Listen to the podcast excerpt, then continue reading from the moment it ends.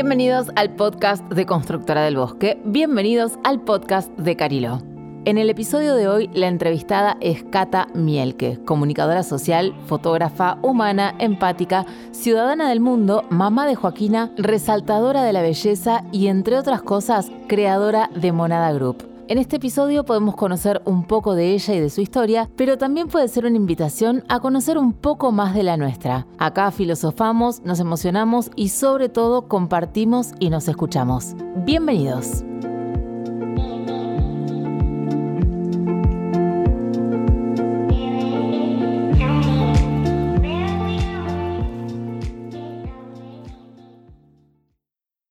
Hola Cata, ¿quién sos? Es un montón esto. Soy Catalina Mielke y trabajo en Constructora del Bosque haciendo la parte de comunicación digital. Las fotos, los videos, las redes y un poco la comunicación en general, entre otros clientes. Y además de hacer eso, aportando algunas ideas, ¿no? También. Parte de la comunicación es eso, es estar en, la idea y, en, y también saber narrarlas, porque a veces la narración de esas ideas y el cómo, cómo transmitírselas a otros es tan importante como la idea en sí. Esto que decís de narrar las ideas, ¿qué es? ¿Que te gusta escribir? Me encanta escribir. Bueno, yo estudié comunicación social y también fotografía. Pero soy curiosa por naturaleza, por ende hice un montón de cosas. Desde soy astróloga, viajé un montón, eh, mm, bueno, escribo, estudié varios cursitos o cositas que me fueron como nutriendo y creo que lo que hago hoy es un poco de todo eso, ¿no? Aplico todo y bueno, y hoy que vamos a hablar de esto, pensaba, viste, bueno, ¿qué voy a decir yo de esto?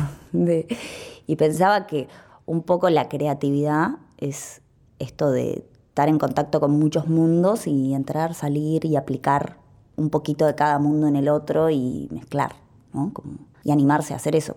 ¿Cómo fue que decidiste traer todos tus mundos a Pinamar?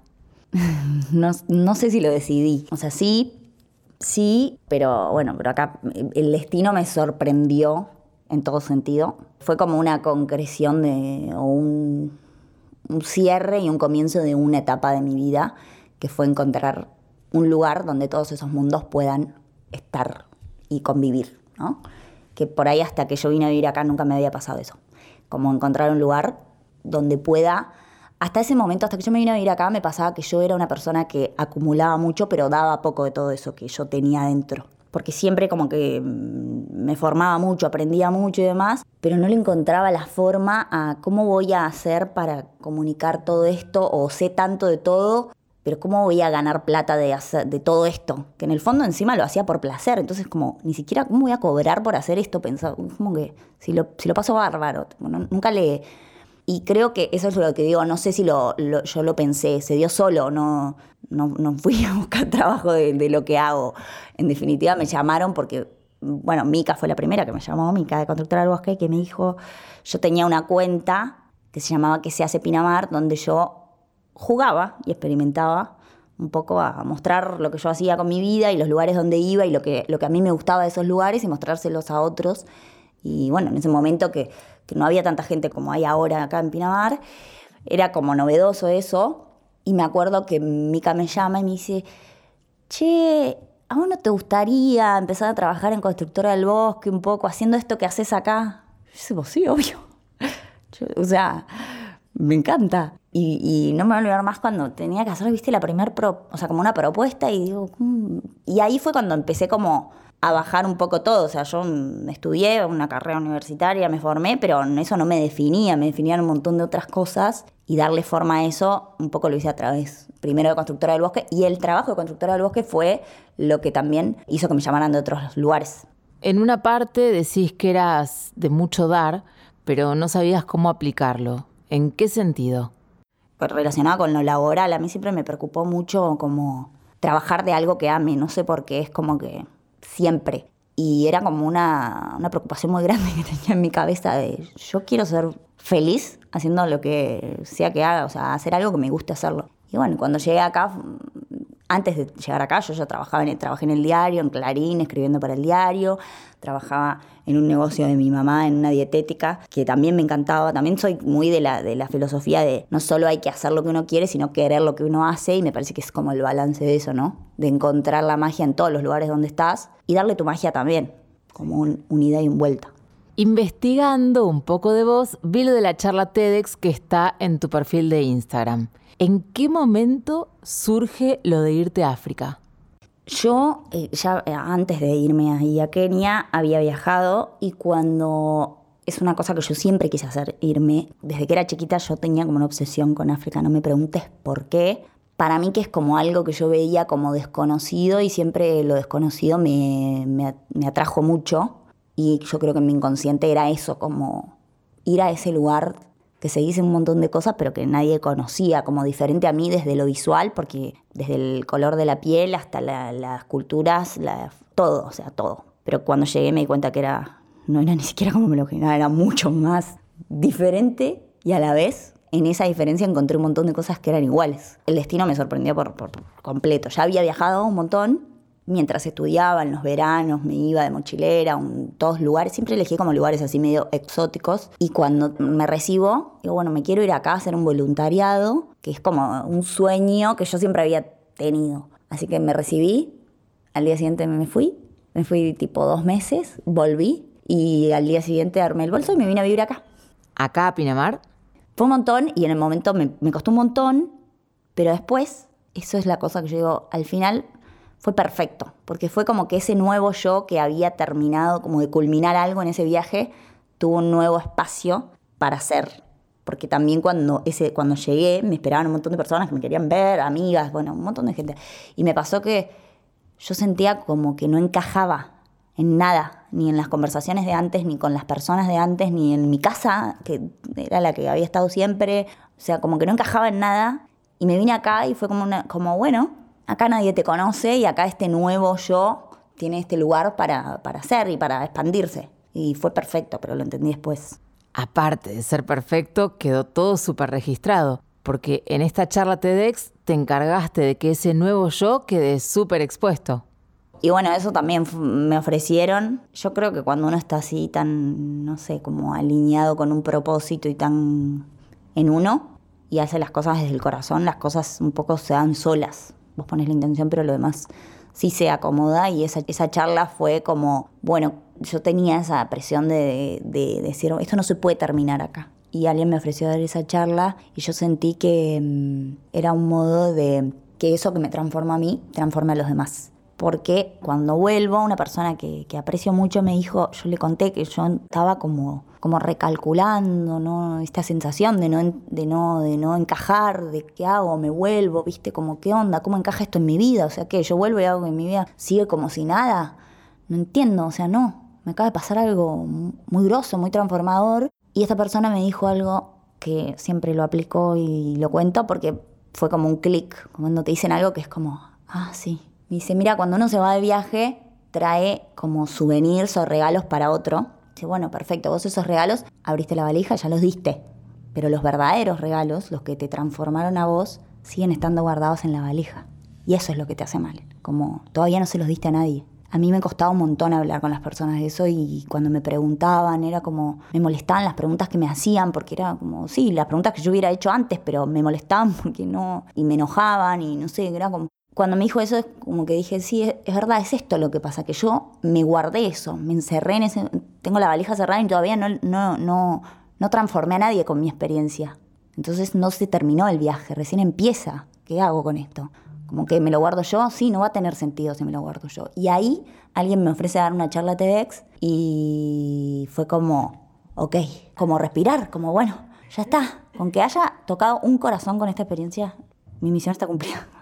Listo. Y para mi sorpresa fue más de uno y al día de hoy, pasando un montón de años, me escribe gente como, vi tu charla y se la mostré a mis hijos en la comida y no sé, no sé que me, impresiona y, y, es re loco como esa experiencia vuelve a mí y pasan los años y sigue volviendo a mí. De esa manera que es ya desde la mirada de los demás también. Y es re lindo porque es como que siempre está conmigo al final.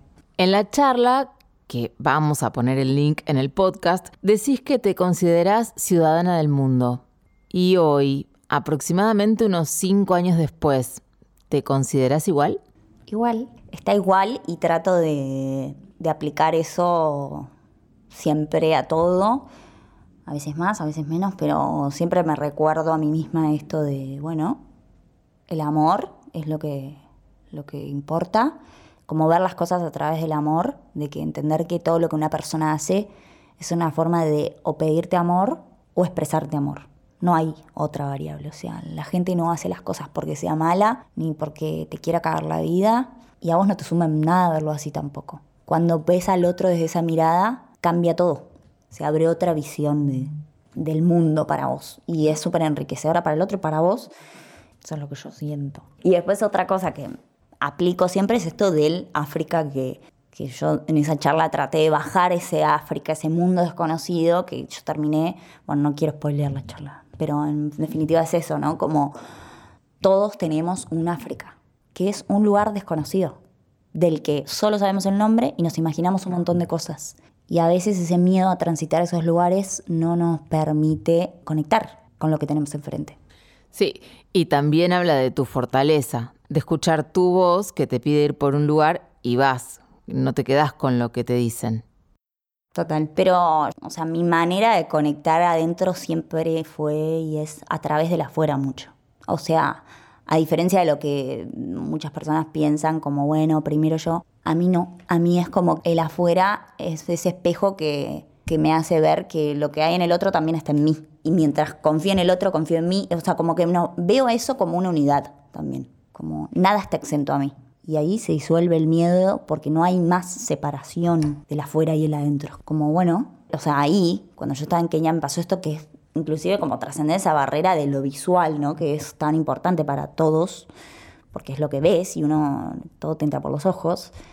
Y es como, opa, opa, estoy en, ahora yo soy como la que está, yo soy la que soy desconocida para el otro. Me habilitó una visión que no tenía y que siempre la voy a agradecer un montón porque yo crecí y me transformé un montón a través de esa experiencia, pero porque yo también me permití conectar con eso, conectar con lo que tenía ahí, no con el juicio, no con lo que hay en mi mente, sino como que en la charla hablo un montón de eso, de, cosas puntuales, viste, esas cosas que a veces te dicen y te cae la ficha como, claro, como en un momento que yo en la charla cuento que, que le digo a alguien, eh, como, where are you from? Y él me contesta, me mira con una cara como, qué ridícula tu pregunta. Y yo todavía no entendía por qué me miraba así. Y me mira y me dice, I'm from my mom's stomach. Como diciendo, che, ¿qué te importa? ¿Qué querés? O sea, como... Y ahí entendí que sí, que nosotros somos, los seres humanos somos muy así, como querer abordar al otro desde las apariencias, desde, a ver, ¿dónde naciste? ¿Qué hiciste? ¿Qué como si eso nos diera una imagen o nos formara algo de,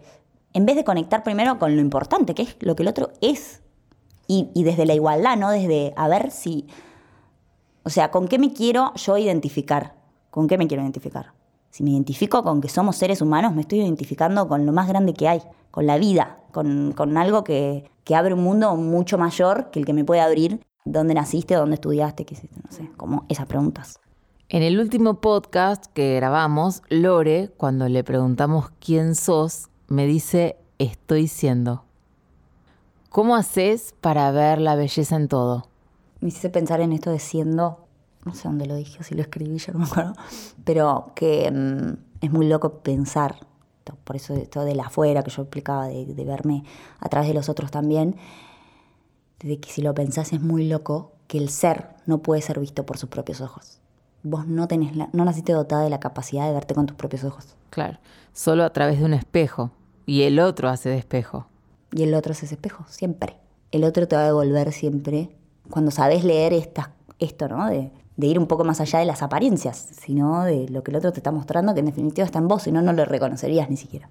Mm, bueno, nos fuimos un poco, pero la última pregunta fue, ¿cómo haces para ver la belleza en todo? Y le agrego, y después comunicarla.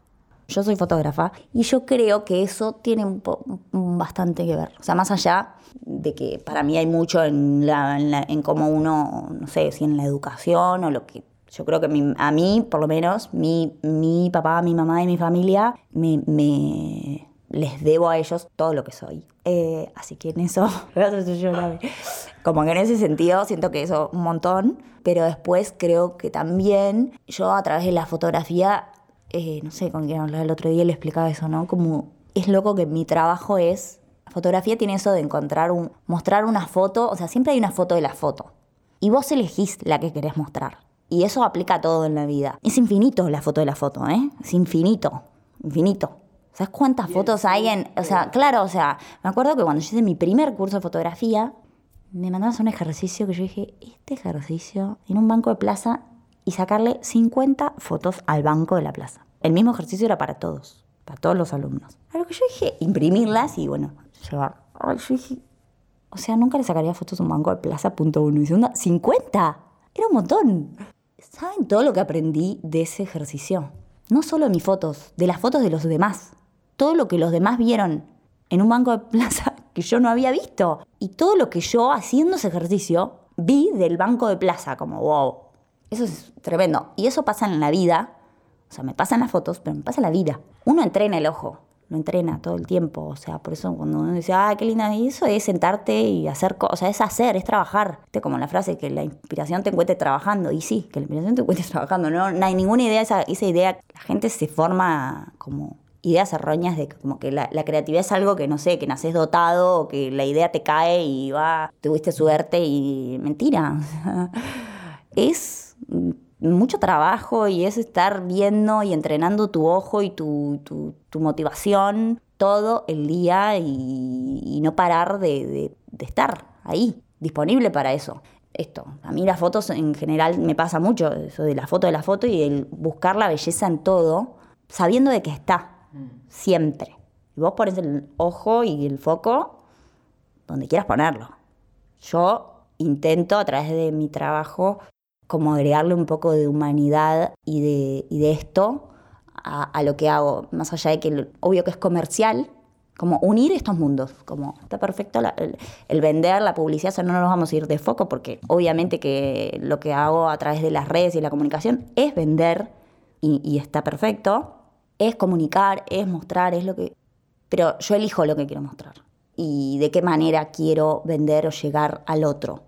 Y ahí es donde yo creo que está como el diferencial de monada en lo que hacemos, como el hacerlo con amor, porque eso va a pasar igual, no es que va a pasar y las casas se van a vender y la gente va a ir a consumir el resto. O sea, yo elijo qué quiero mostrar de eso y, me quiero divertir haciéndolo. Y que lo que a mí me toca de ese lugar o me, o me, llega que le llega al otro y generar esa comunidad y ese eh, es lindo ver cómo al otro le llegó también, porque es como, estoy ahí, estoy en lo cierto, es así. Y cómo eso se vuelve cada vez más orgánico y a, mí, me encanta, me apasiona hacer lo que hago. Y se nota. Es como en el teatro, cuando pasan esa cuarta pared o pantalla, ¿se dice? Sí, sí, total. Para mí, eh, el mundo o sea, la creatividad es muy amplia, es, muy amplia y se puede aplicar a, todo. Básicamente lo lindo es que no hay reglas. Una cosa que a mí me encanta, que no las haya. Eh, pero es muy diferente. En el campo de lo que nosotras hacemos es yo un paralelismo con esto del teatro que decías vos, porque realmente es como que vos te pones en personajes. Tomás la voz de un personaje y pasás de de, ser un restaurante a vender una casa y de repente un lote y de repente sos un, un vendes helados, tipo como que pasás de, voces, de generar eso que es divertido y enriquecer entre, entre esos mundos, como esto del salir de un mundo, entrar a otro, como un juego, porque lo, haces, lo abordás como un juego y me parece que es clave para, para que eso suceda, abordarlo así. Y además de abordarlo como un juego, lo nucleas como una empresa, emprendimiento, grupo en la que sigue siendo así, como, como que yo trato de que no se pierda ese espíritu más allá de que es una empresa y obvio que tiene que funcionar y que hay tareas que cumplir. ¿Por qué monada? Ay, no sé, porque a mí me encantan los homonos. Yo soy mono en el horóscopo chino y, y porque también hay una expresión muy de, gente de otra, de otra generación que me encanta, que es qué monada, ¿viste? Qué monada, ay, qué monada, qué monadita. Entonces como que lo tomé por los dos lados. El mono es un, animal muy eh, lúdico, muy creativo, como juguetón y, sociable, que tiene, para mí se asocia con este mundo de la creatividad en sí. Y por otro lado, por esto de, ¿no? Qué monada, que, no sé, que creo que hasta la expresión puede venir de, de eso, puede venir de este mismo significado, nunca la analicé. Y entonces fue como, bueno, no sé, a ver, monada, monada, me gustó y fue. Y monada se va haciendo cada vez más group. Y es monada group porque es monada grupo creativo. O sea, yo empecé haciendo esto sola, pero después, obviamente, fue creciendo y entendí que el, crecer es con otros, pero me, me, importaba mucho que fuera así, ¿no? Con esta, con esta leitmotiv de que sea con el corazón, como gente que ame lo que hace. También porque yo no soy buena eh, mandando a nadie, ni, o sea, no, soy malísima, básicamente. Entonces, tiene que ser gente que se autogestione y que una vez me, una chica que se dedica como a esto del coaching, qué sé yo, me dijo, le explicaba esto que a mí me cuesta un montón delegar, es como, ay no, si yo lo puedo hacer mejor, lo voy a hacer yo. Como que no voy a dejar que alguien lo haga más feo o menos, menos amoroso de lo que lo podría hacer yo, como, no por no validarlo del otro, pero lamentablemente hay un montón de gente que hace las cosas por hacerlas, por cumplir, y yo no hago las cosas por cumplir. O sea, si la tengo que hacer cuatro días tarde, la voy a hacer cuatro días tarde, pero la voy a hacer como la quiero hacer. Y esta persona me dijo, para poder delegar, tenés que trabajar con gente que admires. Y dije, claro, tal cual. Es así. Entonces, cuando vos admirás al otro y, decís, y, lo tenés ahí como, ¿qué masa? ¿Cómo hace esto? Te relajás porque ya está, ya eh, confías en el, en el criterio del otro, en lo que el otro va a generar. Y a mí con la gente que trabajo me pasa eso. Son toda gente muy talentosa, que aman lo que hacen y que lo hacen con amor y se lucen y entienden que, que el, potencial de lo que uno hace está ahí, en hacerlo con, con amor y que y que genere cosas a los demás. Como la experiencia de África, bueno, esto es lo mismo, o sea, todo es lo mismo. Es, o sea, ¿para qué estamos eh, en el mundo si no? O sea, si no es para eso. Sí, y se nota eso. Se nota equipo de afuera. Va la mamá de una, la hija de la otra, como que todos quieren ser parte. ¿Qué aprendiste este año y te hizo la diferencia? Sobre todo aplicando la monada. Aprendí que como el orden te puede hacer crecer un montón y el orden, la planificación, un montón de cosas que a mí me costaban y cómo también entender tus limitaciones también, ¿no? Como, bueno, o sea, hasta acá llega mi, mis poderes, llegaron hasta acá y tampoco me interesa gastar tiempo de mi vida en aprender a hacer esto, porque no lo quiero hacer, o sea, porque no me interesa, no me gusta y me drena la energía por un lado como y que hay gente que es muy buena y muy eficiente y muy, talentosa en ese otro sector que para mí es como, ¿cómo te lo, no sé ni cómo ponerlo en palabras, imagínate, yo no sé para poner algo en palabras, tiene que ser complicadísimo. Y eso realmente cuando nos incorporamos a Juli, porque realmente fue como el orden personificado, generó una estabilidad que nos permitió a todos funcionar mucho mejor, crear desde otro lugar, como nos liberó una parte que hizo que nuestra creatividad también pueda como y que, y que podamos ser en todo más eh, auténticos porque tenemos ese tiempo para, para buscarlo, para hacerlo, para, para jugar. Si no, es como que yo en mi tiempo libre tengo que ponerme a hacer cosas que, que no me gustan. Como, no sé, como hacer números o hacer excels eh, o, hacer eh, planificaciones o a escribirme con gente y estar con, fuiste, no fuiste, mandame, haceme, es como que yo no, no sirvo para eso. Pero Juli es experta. ¿Algo que quieras contar que no te haya preguntado? Hablando de esto de la creatividad y de, mm, del laburo que hacemos, que tiene que ver con la comunicación creativa. Yo antes decía que era comunicación creativa, bueno, ahora es monada, grupo creativo, pero lo que hacemos es comunicación creativa. ¿Qué es la comunicación creativa? Es esta vuelta de rosca a, a comunicar. Nosotras somos, somos un grupo grande, pero Mili y yo somos comunicadoras sociales. Entonces las dos nos damos también mucha maña escribiendo, nos gusta mucho el storytelling. Entonces ese fue como nuestro fuerte también, ¿no? Estos años. Y, para mí es un fuerte en las redes sociales porque es algo que te distingue más allá de lo visual, el poder contar algo desde lo visual, pero también con las palabras, con un montón... O sea, hay mil formas de comunicar. Y hay que tratar de agarrarse todas las herramientas posibles para, para generar esa comunicación y Juli se ríe porque yo le contaba una anécdota de la playa, de que el otro día estaba en la playa y había un señor, o sea, un vendedor de playa, vendiendo chipa. No, no, yo no podía creer cómo vendía la chipa. Yo estaba fascinada escuchándolo, era como... ¿Qué decía? No, no, lo que no decía. Y antes de contar cómo, vendía, era genial, como que yo pensaba, qué creativo esta persona, ¿no? Como hay maneras de pararse para vender algo, o sea, todo. Hay mil vendedores de chipa, como hay mil vendedores de churros, como hay mil personas que venden casas y hasta venden las mismas casas, por decirte, ¿no? ¿Por qué yo voy a decidir comprarle a uno o al otro? tiene mucho que ver con cómo me lo va a contar a eso, ¿no? Y, el tipo vendía y era genial, porque hasta con el cuerpo bailaba y se paraba y decía, y, hacía como conexiones con lo que la gente hacía. Entonces era como, el tipo estaba conectado con vos también y, te cantaba una canción de repente, era como gracioso. Entonces se paraba a poner y decía, ¿y sabes cómo se come esta chipa? Despacito. Así, no, se ponía. Y después hacía una canción tipo la del mundial de muchachos, pero la reversionaba todo con la chipa, pero todo le salía como, era una cosa de locos. ¿Pero qué? Y, conectaba con lo que estaba pasando. La gente hacía algo y él la inventaba, viste, como, wow, qué genio, la, como que admiré eso, ¿no? La creatividad, pero también hice como este paralelismo de que, ¿cómo te va a contar eso? Y acaba lo de la idea también que decía antes, lo de saber narrar una idea es tan importante como la idea para que te la compren en todo sentido, o sea, como desde el, desde el backstage hasta después, como es re importante y hace la diferencia. Hace la diferencia porque se nota cuando las cosas son reales y dónde, y dónde te paras vos para hacerlo. Es como, hay vendedores que vienen, o sea, ponen en la playa, por ejemplo, el ejemplo de la playa. Estás en la playa y está el que te, es como, por favor, comprame porque, no sé, usan de todos los recursos. O sea, ya no saben qué decirte. O sea, ahí está el vendedor que te vende desde su necesidad, como desde la lástima por ahí o desde el... Y está el vendedor que te vende desde tu necesidad y se para en vos, lo que a vos te hace falta, y le pone onda a lo que hace, y eso hace una diferencia enorme. Porque es el mismo producto en definitiva, ¿no? lo que cambia es cómo te lo contó. Y qué le genera al otro es, es esa historia, ¿no? ¿Qué visión tenés hoy del amor? ¿Qué visión tengo hoy del amor? Que el amor no tiene forma. Esa es la única visión que tengo. La forma se la pones vos. Lo único que yo estoy convencida y es esa. Es eso. A mí hay una imagen que me emociona y me llena de amor, que es cuando veo a tu pequeña extensión atrás tuyo traba jugando con vos. Hoy me dijeron algo que también me hizo un clic. Me dijeron, alguien estaba hablando de Joaquín y dice, y ahí está, la señala y dice, y ahí está su mayor creación.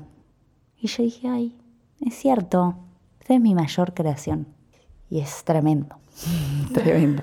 Y lo que aprendo, eso también, ¿no? Como la creatividad de esto, de decir, ¿sabes que yo con los chicos me doy cuenta, viste, cuando hay gente que te dice esto de, ah, vos sos creativo o no sos, como si fuera algo que no sé.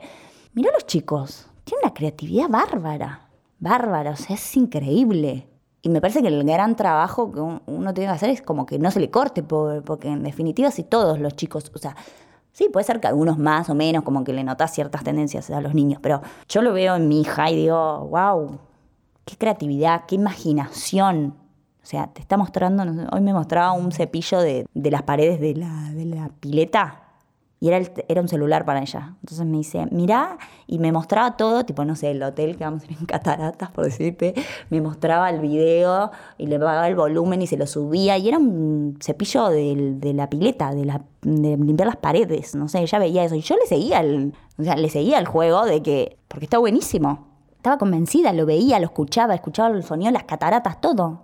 Y yo decía, qué capa, y qué lindo es poder admirarse o maravillarse de eso también, ¿no? De, todo lo que uno encuentra. Es como ver la vida con esos ojos siempre, no solo cuando sos niño. Y lo lindo es también que por más que te esté acompañando, se la ve libre. Joaquina tiene esto de los mundos, en definitiva, que es que sale y entra de mundos muy, diferentes que, que, no son un juego, que son reales. Entra a cocinas de verdad, de restaurantes mega, cocinas con los chefs, con los cocineros, con las comandas a pleno y la sientan y es como la hacen jugar. Y de repente pasa de ahí a atender en la recepción del golf y dar pelotitas y de repente va al hotel y se mete a la pileta y entra conmigo a todos esos mundos y como que me acompaña, obviamente con esa libertad, porque por suerte en todos los lugares con los que trabajo me manejo con esa libertad y en todos es como la aceptan a Joaquina como vivieron de hecho todo ese proceso conmigo porque me conocieron sin ser madre, estando embarazada y ahora con Joaquina y es como una más para mí y para los demás. Y es re lindo eso. Yo siempre me doy cuenta que en, en, en, la crianza de ella eso tiene mucho que ver. Porque ella toma cosas de todos esos mundos y después va a mi casa y juega y entra y sale y se vincula con personas muy diferentes. Muy diferentes de mundos muy diferentes en todos sentidos, o sea, desde chefs, esto que te digo, hasta la recepcionista, hasta los golfistas, y pasa de un mundo a otro sin escalas, sin escalas, y está buenísimo. Pero yo elijo hacerlo así, o sea, yo podría dejarla, pero me parece que está buenísimo que, que ella se pueda nutrir de eso también porque creo que aporta a la creatividad. O sea, como si bien los chicos la tienen, me parece que está buenísimo fomentárselas también. Y una gran forma es, bueno, vení, ¿querés ver cómo es una cocina? Juegan, los niñitos, bueno, al menos Joaquín, pero todas las amiguitas también juegan un montón a la cocinita. Bueno, vení a la cocina, cocina. atendé a los, a los clientes, ¿verdad? Y, y la gente se copa, imagínate, ven una chiquita ahí, con, les encanta. Y la pueden seguir en en el mundo de Joaquina. Ya tiene su Instagram. Ella. Gracias, Cata, por tu tiempo y por aportarle tanta belleza al lugar, a las marcas, a nuestras vidas y al mundo. Y gracias a vos por escuchar el podcast de Constructora del Bosque. Gracias por escuchar el podcast de Carilo.